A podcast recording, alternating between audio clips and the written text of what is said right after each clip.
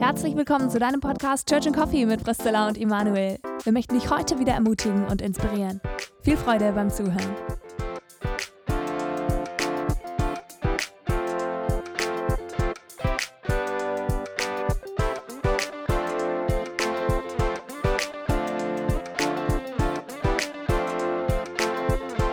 Ja, hallo und herzlich willkommen wieder heute Morgen zu unserem Podcast. Die Zilla sitzt mir gegenüber, ich sitze hier und wir haben schon kräftig diskutiert miteinander, auch sehr leidenschaftlich schon gefochten. Und jetzt habe ich gesagt, wir müssen einfach mal das Mikro anschalten, damit die Leute auch äh, zuhören können. Ich hoffe, wir kriegen die Kurve wieder zum Anfang, weil die Zilla ist nämlich mega on fire für ein Thema. Sie war ein paar Tage weg, hat ein Thema mitgebracht was sie mega bewegt und wir konnten uns nicht mal auf den Titel einigen, deswegen lautet der Titel Doppelpunkt Zilla. das seht ihr im Podcast. Wie, also ihr habt ja drauf geklickt auf den Titel, von dem her muss es euch irgendwie angesprochen haben. Auf jeden Fall geht es um das große Thema Evangelisation. Wow. Ich war ein paar Tage auf Fortbildung in einer Gemeinde in der Schweiz, die äh, sehr evangelistisch unterwegs ist und deren höchster Wert, auch sagen sie, höchster Wert ist Evangelisation. Das heißt, alles in ihrer Gemeinde ist auf Evangelisation ausgerichtet, also auf Menschen, die noch nicht da sind. Das ist so ihr Slogan oder ihre Vision.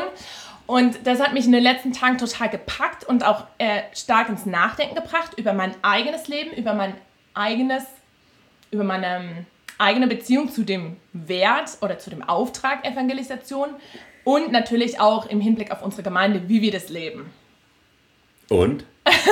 Strich drunter. Haben wir bestanden oder durchgefallen? Ja, das weiß ich noch nicht. Also ich bin gerade noch in so einer... Ich glaube, das ist auch ein Prozess und ich glaube nicht, dass es jetzt irgendein richtig gibt oder ein falsch, sondern ein neues Hinterfragen, was ist denn eigentlich Evangelisation in meinem persönlichen Leben und was bedeutet es dann für Gemeinde oder für Gemeindearbeit? Mhm. Das Wort Evangelisation kommt ja aus dem Griechischen und heißt wörtlich übersetzt einfach nur gute Botschaft, das ist Evangelium. Und Evangelisation ist das sozusagen das Weitertransportieren der guten Botschaft. Was ist denn diese gute Botschaft, um es mal kurz zu theologischer festzuklopfen, Zilla? Also ganz kurz würde ich sagen, die Versöhnung mit Gott. Also, dass der Mensch versöhnt wird mit Gott und dass Gott den Weg freigemacht hat durch Jesus, dass ähm, Jesus die Schuld auf sich genommen hat, am Kreuz wieder auferstanden ist und dadurch der Weg frei ist, dass Menschen ähm, versöhnt werden mit Gott, Frieden finden mit Gott, Römer 5, Vers 1. Und das ist natürlich schon sperrig überhaupt. Ne, wie das Paulus ja mal schreibt, das Kreuz ist äh, eine, eine, Torheit oder eine, ja, eine Dummheit sozusagen für die Griechen und ein Ärgernis für die Juden. Egal in welcher Kultur da du unterwegs bist mit diesem Thema des Evangeliums, viele Leute würden es vielleicht gar nicht als gute Botschaft empfinden, sondern eher als einen Angriff auf ihre Lebensweise und ihre Werte. Und so ist es auch bei uns heute. Damit natürlich äh, nach außen, wir denken schon nach außen und nach innen. Die Frage äh, ist, ist das überhaupt richtig so zu denken? Oder müsste man fluider denken? Aber auf jeden Fall Menschen, die mit dem christlichen Glauben noch nicht so viel zu tun haben, keine Beziehung zu Jesus haben, für die ist es vielleicht nicht so, dass sie sagen, so, juhu, endlich sagt mir jemand die gute Botschaft, sondern es ist vielleicht für die doof, dumm, Torheit, Absolut. Und dazu kommt ja auch, oder nicht nur auch, aber das steht ja jetzt nicht nur einfach so im Raum, äh, es ist eine gute Botschaft und das steht dann irgendwo im Schrank, sondern der springende Punkt ist ja, dass Jesus seine Jünger, seine Kinder beauftragt, Zeuge zu sein von dieser guten Botschaft. Also ja. Matthäus 28, machet, geht hinaus, machet zu Jüngern, Jüngern alle Völker und tauft sie auf den Namen des Vaters, des Sohnes und des Heiligen Geistes und lehrt sie alles, ähm, und eben diese Aufforderung, hey, ähm, ihr seid Zeugen äh, in dieser Welt, ihr seid Lichter dieser Welt. Und da kommt ja eine gewisse Spannung mit rein.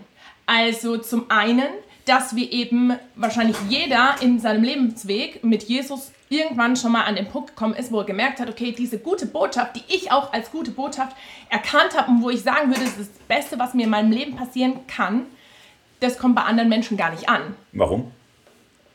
Weil wir es nicht sagen oder weil sie es nicht verstehen?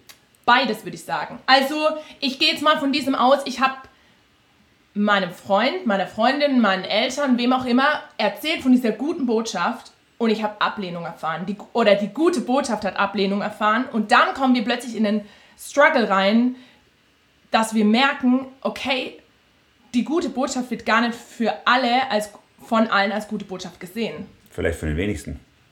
Richtig. Das ist ja aber nicht so sehr anders als die Situation, in der das Neue Testament entstanden ist. Nee, absolut nicht.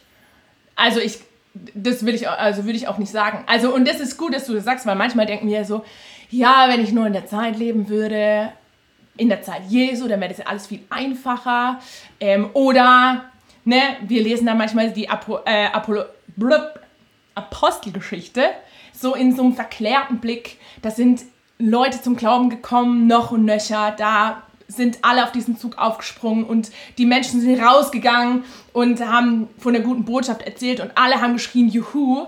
Aber wenn wir mal genau die Apostelgeschichte durchlesen, haben die richtig viel Stress gekriegt und richtig viel Ablehnung. Also einmal sind Paulus und Silas auch im Gefängnis gewesen, weil die äh, Leute gesagt haben, was macht ihr hier, hier für einen Scheiß? Hört auf, die Dämonen auszutreiben und so. Ja. Ja, oder an, an anderen Stellen hat äh, Paulus ja gepredigt und ähm, manche wollten dann mehr wissen über Auferstehung und so. Und als er davon gesprochen hat oder über, über, über Gott und als er dann von Auferstehung gesprochen hat, haben sie gesagt, der ist doch verrückt, der ist von Sinn.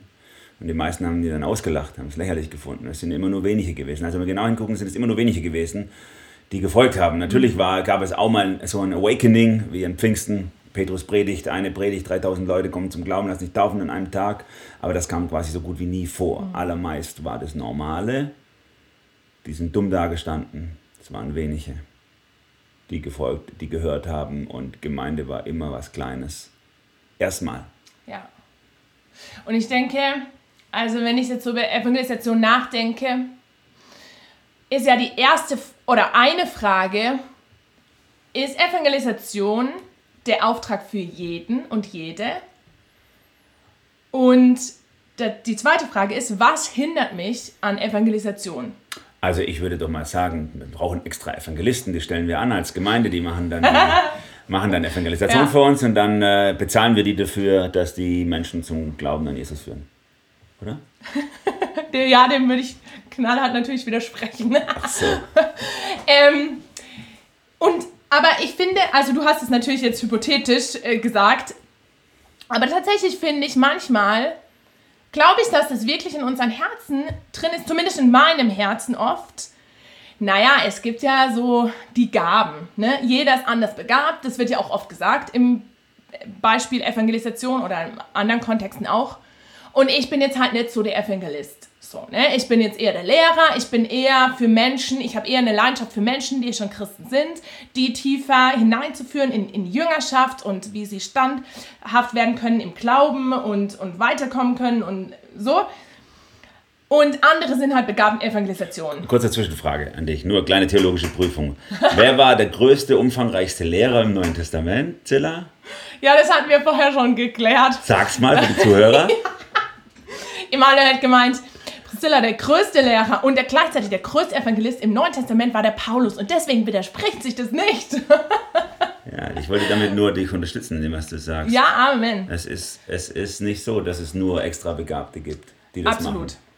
Und das finde ich total wichtig auch, weil ich merke, also ich muss dazu sagen, für mich war und ist auch noch Evangelisation wirklich wie so ein rotes Tuch oder was, wo ich ganz, ganz arg mit kämpfe und immer so denke, das ist wie so eine Leiche in meinem Keller in, im, im Christsein, weil ich damit irgendwie überhaupt gar nicht klarkomme.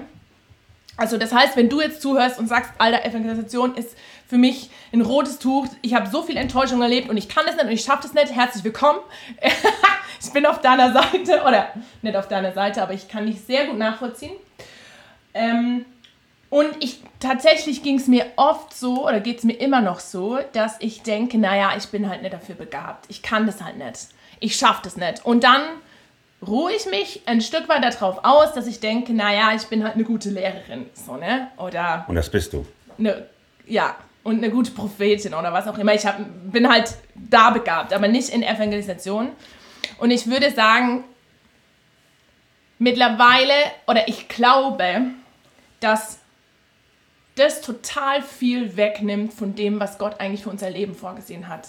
Dass ich mich eigentlich selber beschneide in dem, wo Jesus sagt, du bist mein Kind und du bist mein Zeuge und du bist das Licht dieser Welt. Und wenn ich als Kind Gottes sage, als Jünger Jesus sage, also der Bereich Evangelisation, den klammer ich einfach aus aus meinem Leben,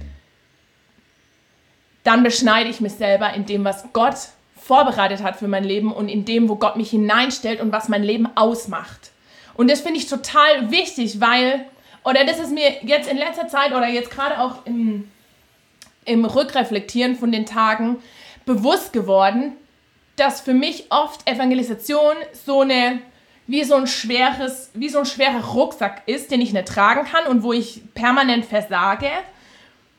Aber es mal aus einer anderen Perspektive zu sehen und zu sagen, hey, wenn Gott sagt, ich bin sein Zeuge und wenn ich glaube, dass A, mir alles zum Besten dient und B, Gott, Gottes Plan für mein Leben besser ist als mein eigener, dann gilt es auch für Evangelisation, auch wenn es für mich momentan vielleicht ein absolut rotes Tuch ist und absolut gekoppelt mit Versagen, mit Enttäuschung, mit Frustration etc. Ja. Was mir an der Stelle auch wichtig ist, ist, Evangelisation ist einfach nur Menschen lieb haben. Mhm. Evangelisation ist ein, ein Ausfluss meiner Liebe zu den Leuten. Wenn Leute mir egal sind, dann ist mir auch egal, wo sie hingehen. Absolut. Dann ist mir auch egal, was mit ihrem ja. Leben passiert.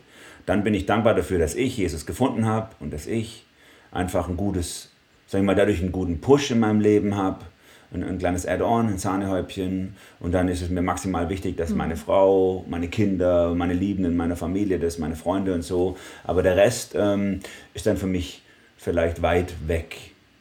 Und da hat mich das so bewegt, was die äh, frühen Pietisten, unsere Gemeinde kommt ja aus dem äh, Pietismus mhm. oder unser Verband kommt aus dem Pietismus, die frühen Pietisten, die haben so die haben so ein Wort kreiert, das heißt Heilandsliebe oder Retterliebe. Die haben gesagt, das ist sowas wie ein, das ist so ein Wachstumsschritt, zu dem Christen hinwachsen, dass sie, eine, dass sie die Retterliebe des Heilandes verspüren für Menschen. Also, dass du durch die Straßen gehst und den Schmerz mm. Gottes über die Verlorenheit der Welt spürst und nicht einfach an den Leuten vorbeigehst.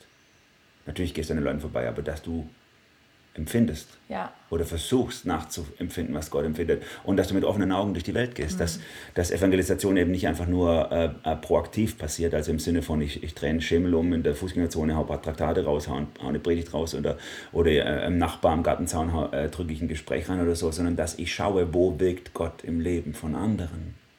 Ja. Und da, und da Gott ins Spiel bringen, in, in Hochzeiten, in glücklichen oder in Trauerzeiten. Also äh, was ich sagen will ist, es ist ein zutiefst sich hinein, hinein äh, äh, pflanzen lassen in das Leben von anderen Menschen. Ich liebe sie mit der Liebe Gottes. Hm.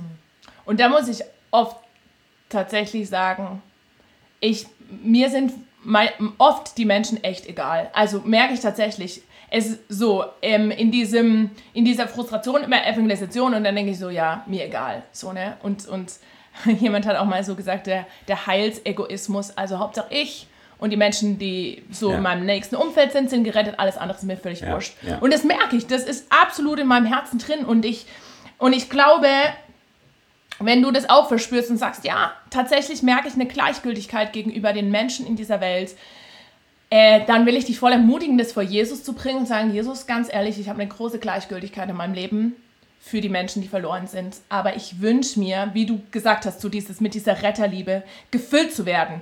Also, weil das Ding ist, das Coole ist ja, wir müssen ja nicht aus unserer eigenen Quelle, die wir eh nicht haben, schöpfen. Also wir denken es ja manchmal, wir müssen es aus uns selber rausbringen, sondern wir dürfen ja zur Quelle gehen, die die Liebe für alle Menschen hat, Jesus, äh, und, und uns füllen lassen. Und ich ich bin überzeugt davon, dass Jesus es tut und dass Jesus uns füllt mit dieser Liebe für die Menschen, die verloren sind. Ja, und ich glaube, dass das auch ein, ein, Stück weit normal ist in unserer individualisierten Gesellschaft, dass man viel stärker für sich selber denkt. Natürlich, was bringt mir, ist für mich alles in Ordnung. Mein persönliches Umfeld, private Harmonie. Und dass wir deswegen auch das Eingreifen Gottes durch den Heiligen Geist brauchen in unser Leben, uns mhm. verändern zu lassen, in unserem Herzen, in unseren Augen, auch wenn wir schon gläubig sind. Und äh, ich erinnere mich an viele Momente, wo ich durch die Fußgängerzone gelaufen bin. Hier zum, ich, wenn ich hier ins Büro laufe, muss ich ja immer von meinem Haus durch die Fußgängerzone laufen. Und mir genau das dann in der Hälfte der Fußgängerzone auffällt. Ich bin gerade bestimmt an 150 Leuten durch. Sie waren mir völlig egal. Hm. Sie waren mir völlig egal. Und dann dieses Gebet, dieses stille Gebet, dann, Herr, gib mir deine Augen. Lass mich die Menschen sehen, wie du sie siehst. Und da habe ich schon ein paar Mal, ist mir das dann so deutlich geworden, wie Gott es tatsächlich auch tut. Wo ich dann merke, am einen Tag laufe ich achtlos durch die Fußgängerzone und ich sehe nur das, was ich sehen will. Und das sind oft, das sind oft die, die äh, schönen, jungen, starken, hübschen Menschen. Die machen mir ein schönes Bild. Und wenn ich dann bete, Gott, gib mir deine Augen, dann hat sich mein Blick verändert und ich laufe auf einmal durch und sehe die Kranken, die Schwachen, die am Rand liegen, die, die langsam schlurfen, die, schlecht angezogen sind, die peinlich sind, eher wo man wegguckt. Oder so. Das ist schon echt interessant. Mhm. Und das, was du gesagt hast, fand ich auch ein total guter Punkt. Ähm, die Menschen zu sehen, wo Gott am Wirken ist. Ein Dozent von mir in der Bibelschule hat mal gesagt, das fand ich total cool. Wir denken oft in diesem Innen und Außen, wie du es vorhin schon gesagt hast. Ne? Die Gemeinde, also die, die gerettet sind, die Kinder Gottes, die sind so innen und alle anderen, die Jesus noch nicht kennen, sind außen. Und das schafft natürlich eine total große Distanz. Und er hat es mal so als Bild genommen, das fand ich total cool, dass es nicht darum geht, wer ist innen und außen, sondern wer, wo, ähm, dass ein Stück weit jeder Mensch in irgendeinem Prozess steht mit Gott. So. Und das, der Prozess kann auch sein, er ist meilenweit entfernt von Gott und hat sich komplett Gott abgewendet, aber Gott sieht ihn ja trotzdem. Hm.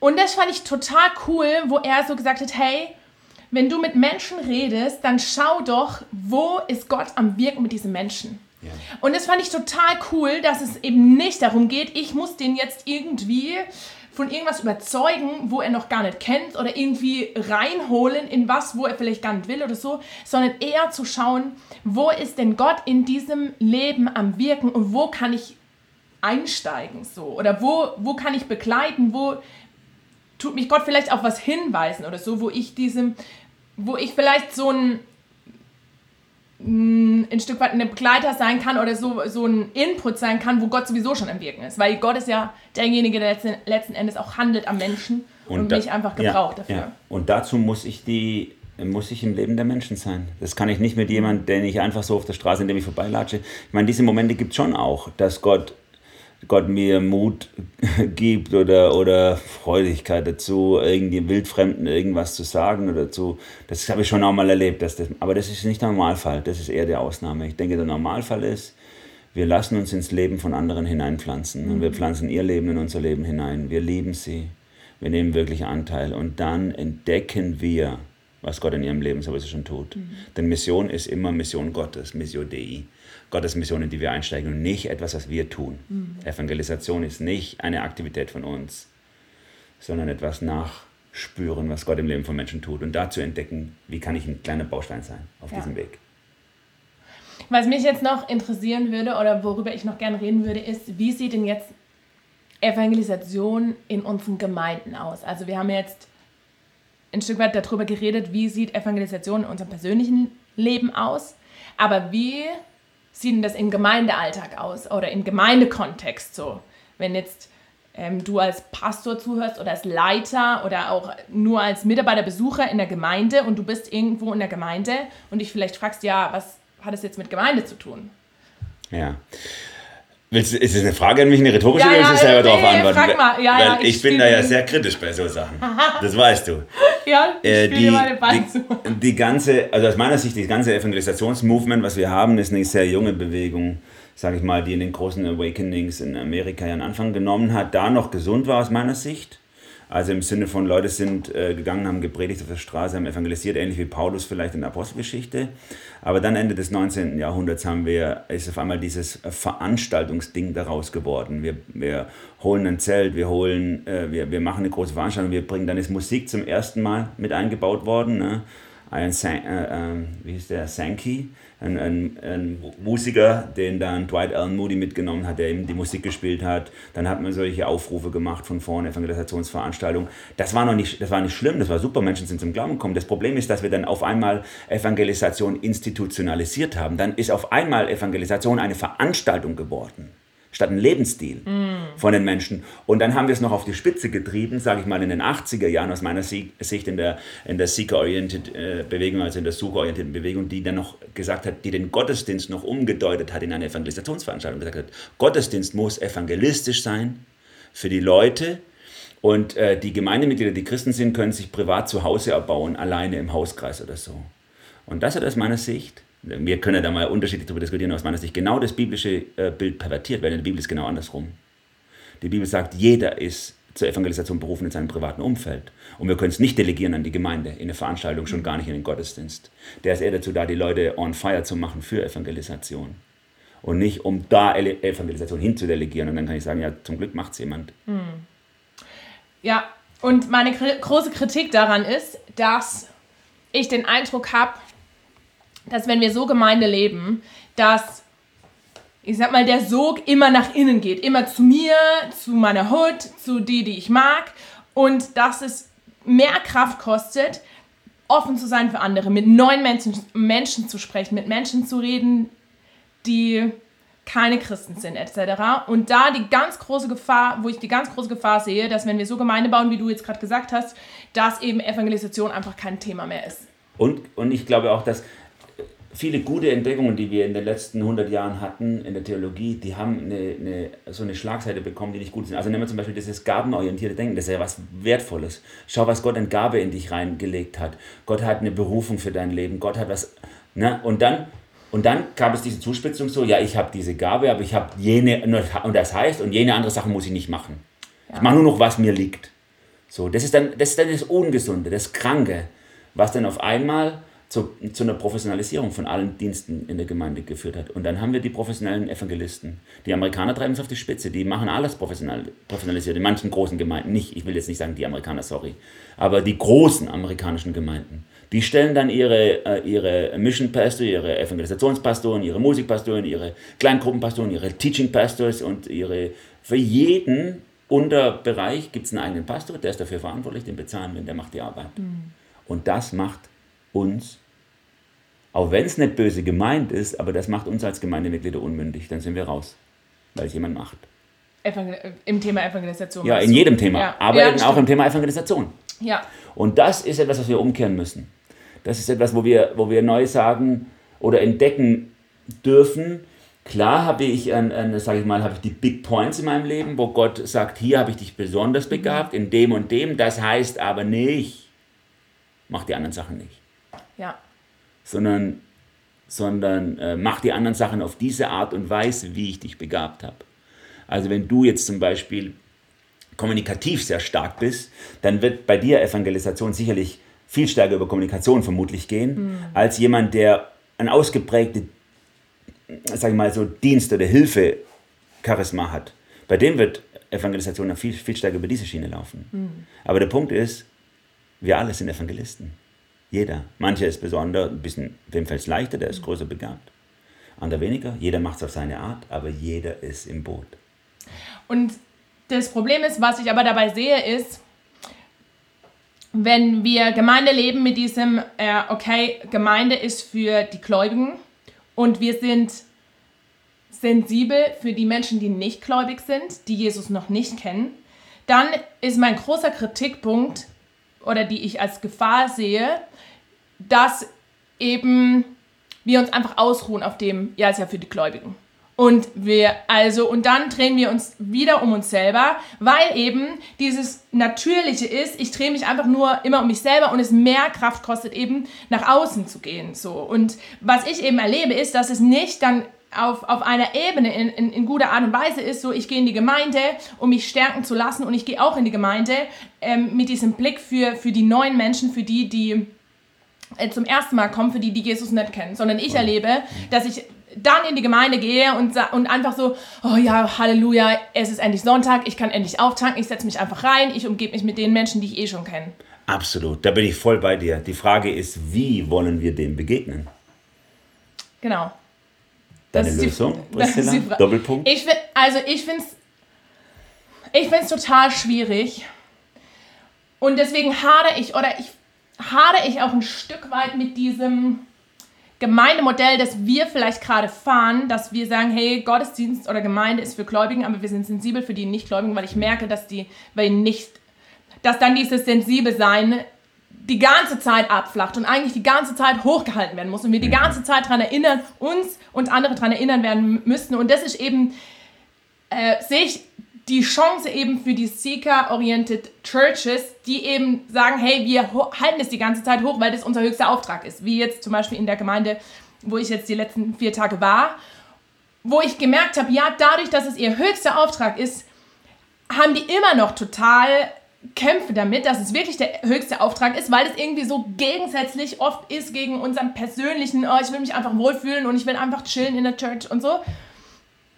Aber dadurch wird es die ganze Zeit oben gehalten. Ja, das sehe ich und das ist die Stärke von, von, diesen, von dieser Bewegung, dass sie diesen Wert in der Regel relativ hoch halten. Nicht alle, aber manche von den äh, Kirchen ich will es trotzdem nicht als das biblische Gemeindemodell sehen. Da, sind, da bin ich natürlich äh, äh zu sehr mein Gewissen an die Schrift 1. Korinther 14 etc. gebunden, wo Paulus das aus meiner Sicht ganz deutlich macht, er als der größte Evangelist ganz deutlich macht, wie Gemeinde äh, auszusehen hat, nämlich Gemeinde ist Ort, also Katalysator sozusagen für Menschen, um ihrem Auftrag in der Welt nachzukommen. Aber was du ja gerade beschrieben hast, ist ja eine Perversion von Gemeinde. Das ist nicht seeker-sensitive. Also, dass man in die Gemeinde kommt und sagt, zum Glück bin ich da, kann ja. auftanken und jetzt geht es um mich. No, no, no sondern das ist anders. Ich, klar, oder, oder ich sag's mal so, klar, auftanken. Ein Auto wird auch aufgetankt, aber warum wird es aufgetankt? Nicht um in der Tankstelle zu stehen und noch mehr getankt zu werden, mhm. sondern um zu fahren. Das ist der Punkt von Auftanken. Nur in dieser Hinsicht ist Gemeinde Tankstelle, nämlich dass ich nachher fahre. Ja. Und dann ist eben die Frage oder die große Herausforderung, wie, wie funktioniert das? Also, weil ich erlebe es bei mir oder auch habe ich manchmal so, so bei, in unserer Gemeinde auch und, und in anderen Gemeinden eben dieses, die Gefahr, wir stehen einfach nur an der Tankstelle rum. Ja. Weil wir es. Mit vollgetanktem Auto. Mit vollgetanktem Auto, weil wir es nicht schaffen, loszufahren und nicht den Auftrag sehen und vielleicht auch keinen Bock haben, äh, oder enttäuscht sind, weil wir merken oder wir in der Vergangenheit erlebt haben, okay, Menschen sind jetzt zum Glauben gekommen, vielleicht eher haben sich abgewandt. Hm, ich bete schon 20 Jahre für Menschen und es passiert einfach nichts. Also ich überlege gerade, ich bete nämlich auch gerade schon, ich bete auch schon für Menschen 20 Jahre. Aber zu sagen, das passiert nichts, ist ganz mhm. schön vermessen, weil ich weiß ja gar nicht, was passiert. Das ist richtig.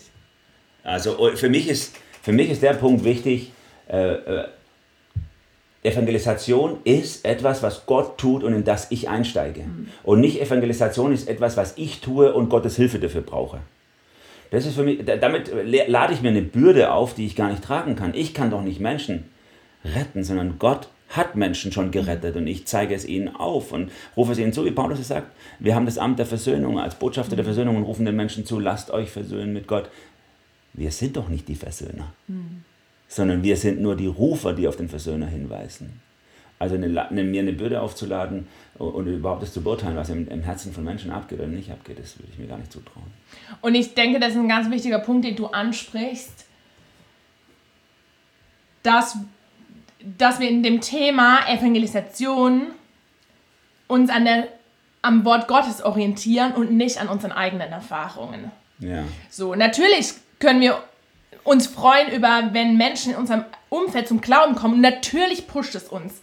Und es ist auch total wichtig und gut und das dürfen wir feiern. Aber wenn wir nur auf unseren Erfahrungen Evangelisation irgendwie auswerten oder danach leben, dann wird es dann wird's schräg. Weil sobald ich eine Enttäuschung erlebe, dann sage ich ja, okay, Gott macht halt jetzt nichts mehr. Oder wenn ich 20 Jahre für eine Person bete und angeblich nichts merke oder nichts sehe mit meinen Augen, dann sagen, ja, jetzt gebe ich halt auf, Gott macht anscheinend nichts. Sondern reinzuschauen in die Bibel, okay, wie stellt sich Gottes vor und, und was denkt denn Gott darüber? Und was mir persönlich total hilft, ist dieser Vers, in Timotheus steht, glaube ich, Gott will, dass alle Menschen gerettet werden. So, ne?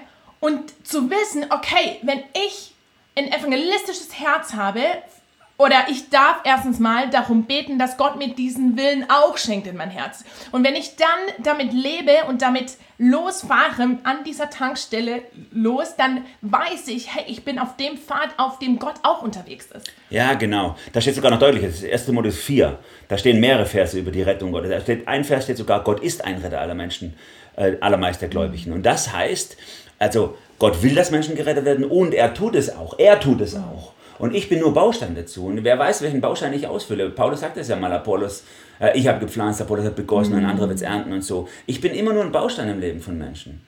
Ich erinnere mich, einer meiner Freunde aus der Schulzeit wieder zum Glauben gekommen ist. Ich habe ein paar Jahre für ihn gebetet und dann, und es ist nichts passiert.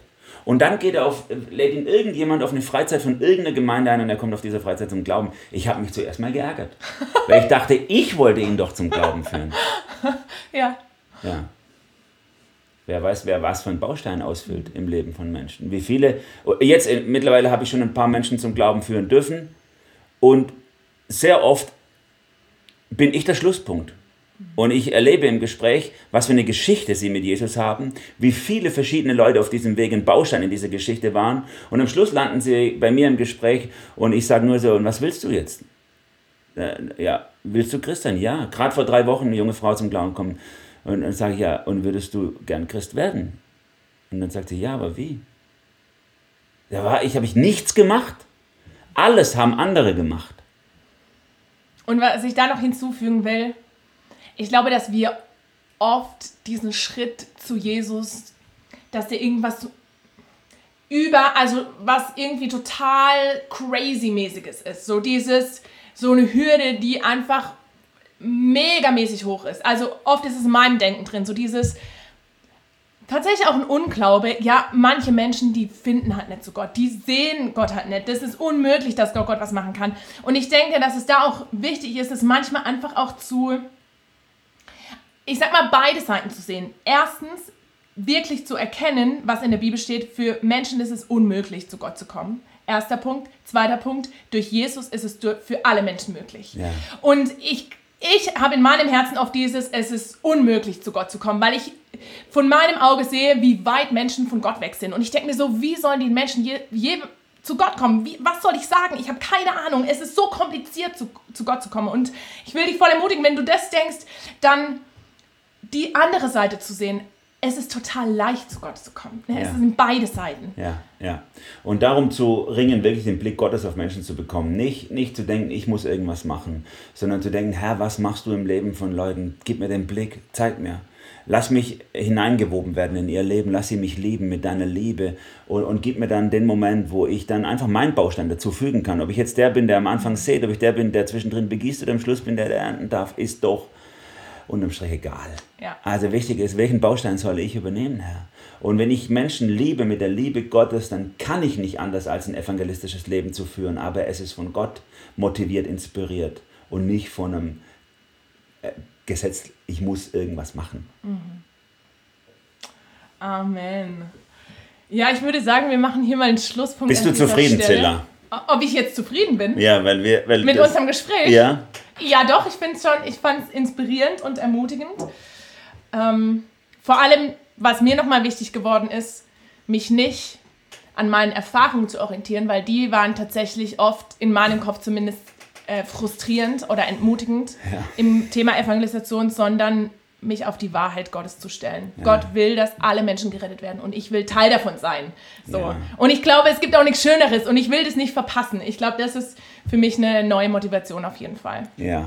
Und auch nochmal dankbar zu werden für das, was passiert ist. Ne? Guck in deine hm. Gemeinde, die Leute, die da sind, ja. die sind alle irgendwann mal gläubig geworden. Was hm. für ein mhm. Wunder, dass Gott das tut. Und du selber auch.